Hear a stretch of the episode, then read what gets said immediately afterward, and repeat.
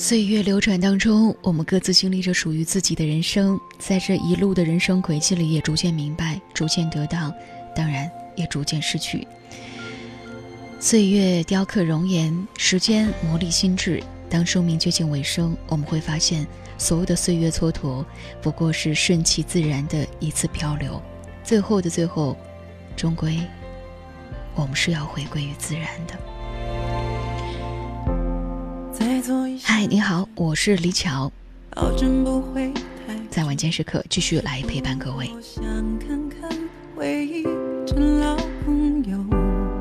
我不知道大家对于一部电影是不是熟悉？这部电影叫做《少年时代》。单亲妈妈终于把儿子送进大学，她自己搬进了小一点的公寓时，忽然开始失声痛哭。结婚、生子、离婚，送萨曼莎上大学，然后送你上大学。下一个里程碑到底是什么？是我的葬礼吗？我只是以为，人生会比这个更多。他付出了那么多，也并非不懂得憧憬的去过自己的生活。可时间带走了一切，再回头看来，人生不过是如此而已。他那么努力的成为了一个普通人，和我们一样的人。张爱玲写道：“对于年轻人来说，三年五年可以是一生一世；而对于三十岁以后的人，十年八年也不过只是弹指一挥间的事儿。”悠长的如同永生的童年，相当愉快的度日如年，然后崎岖的成长期也漫漫长途，看不见尽头，然后时间加速，越来越快，越来越快，越来越快。我想这样的外话，应该很多人都会感同身受。松子也发出了这样的感慨：我们虽然还年轻。但真的马上二十几岁一转眼就过去了，真的是一转眼。三十几岁很吓人哦，超快的。今年除夕夜到现在的我，感觉只不过有一个月左右而已。但是现在四月马上就要结束了，五月也马上就要结束了，每隔一个月我都会发出这样的感慨。你三十几岁也是一转眼就过去了。说起来，三十几岁会比二十几岁过得要快很多。三十几岁所过的十年，大概就像三个礼拜的那样的印象吧。因此，我知道了，老爷爷老奶奶每天晒着太阳，坐在廊子上一动不动，晒完太阳吃饭睡觉之后再吃饭，不是一直重复着吗？会想为什么能够做到？这样呢，一天一转眼就结束了，时间似乎永远的都在加速、加速、不断的加速。一种理论说，人对时间的感知不是线性的，而是相对于当前我们已经度过的全部时间而言的。你一岁的时候，一年对你来说是全部的生命，因为你只活了一年；而随着你慢慢长大，一年在你的全部的生命当中所占的比例就会越来越少。六岁的一年占生命中的六分之一，而三十岁的一年不过是生命当中的三十分之一。这意味着五岁时的一个寒假等于你五十四岁时的整整一年。你在七岁的时候已经完成了全部生活。如果除了没有记忆的三岁前的生活，顶多在十八岁的时候，你已经体验了自己一半的生命。另外一种理论认为，时间随着熟悉程度而加速。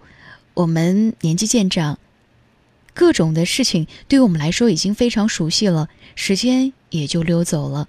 我们对童年印象深刻，是因为那段时间我们经历了许多的新鲜事儿。如果在同一个地方做同一件事情，你在三十岁以前就会很难再进步了。正因为如此，很多人在三十岁以后就已经死去了，或者是半死了。因为余生是在机械重复着对之前生活的模仿当中来度过的，这样的人会迅速的老去，没有时间，只有对世界的体验和经验。这样看来。跟不爱的人勉强在一起，常年做着不喜欢的工作，想学一门新技能，却没有时间而推脱，找各种的理由不去完成憧憬已久的旅行，因为忙碌而不好好陪伴家人之类的，这样的行为就很难解释了。猛然发现自己已经白发苍苍的时候，就只能以平平淡淡才是真这样拙劣的借口进行自我安慰了。关于这样的问题，名人们也在这样的说着。村上春树说：“年纪越大，人越孤独。某种程度上说，生活无非就是在慢慢的让我们习惯孤独。既然如此，也没有什么可抱怨的。再说，你跟谁去抱怨呢？”海明威说：“说什么老年人更具有智慧？他们没有变得更具有智慧，只是变得畏首畏尾罢了。”玛雅·安吉罗说：“很多人都没有真正的长大过。我们结婚，鼓起勇气要孩子，然后称之为成长。”赛林格说：“年轻人愿意为某种事物而死，老年人情愿为某种事物而苟活。”查尔斯·舒尔茨说：“我只说一句，下山比上山快。”我不知道你在哪一时刻发现，时光就真的这样飞逝了呢？希望我们从来不曾老去，也希望你可以勇敢地接受新鲜的事物，也希望当你面对不愉快的事情的时候，也能换个角度继续出发。唯一衡量你是否真正老去的唯一的标准就是。你是否还有勇气？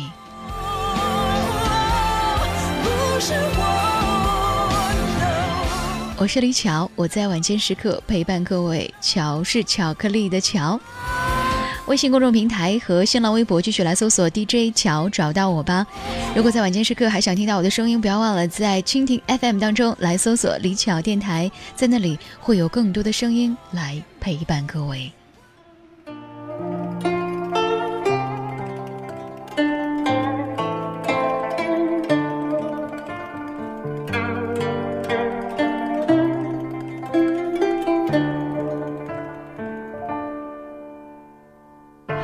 在世界上最后的照片，我吓一跳，那么像我的脸。然后我才发现，似你无名指长情的曲线。一段感情能有几个十年？感谢你让我快乐过的每一天，站在你身边，活在他影子里面。是错误的时间，没对错的迷恋。为了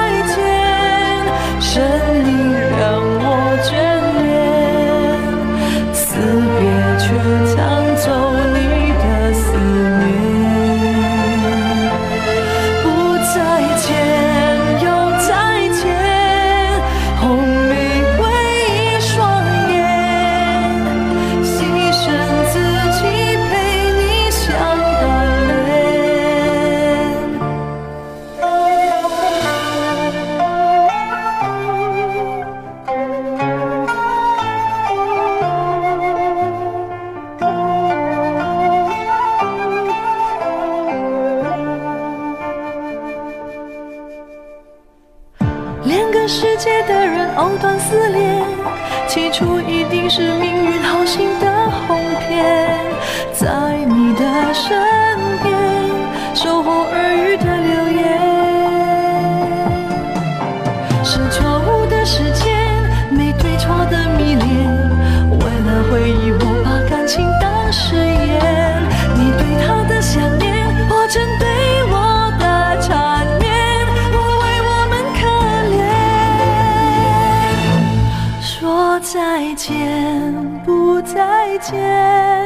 生离让你眷恋，死别却抢走你的思念。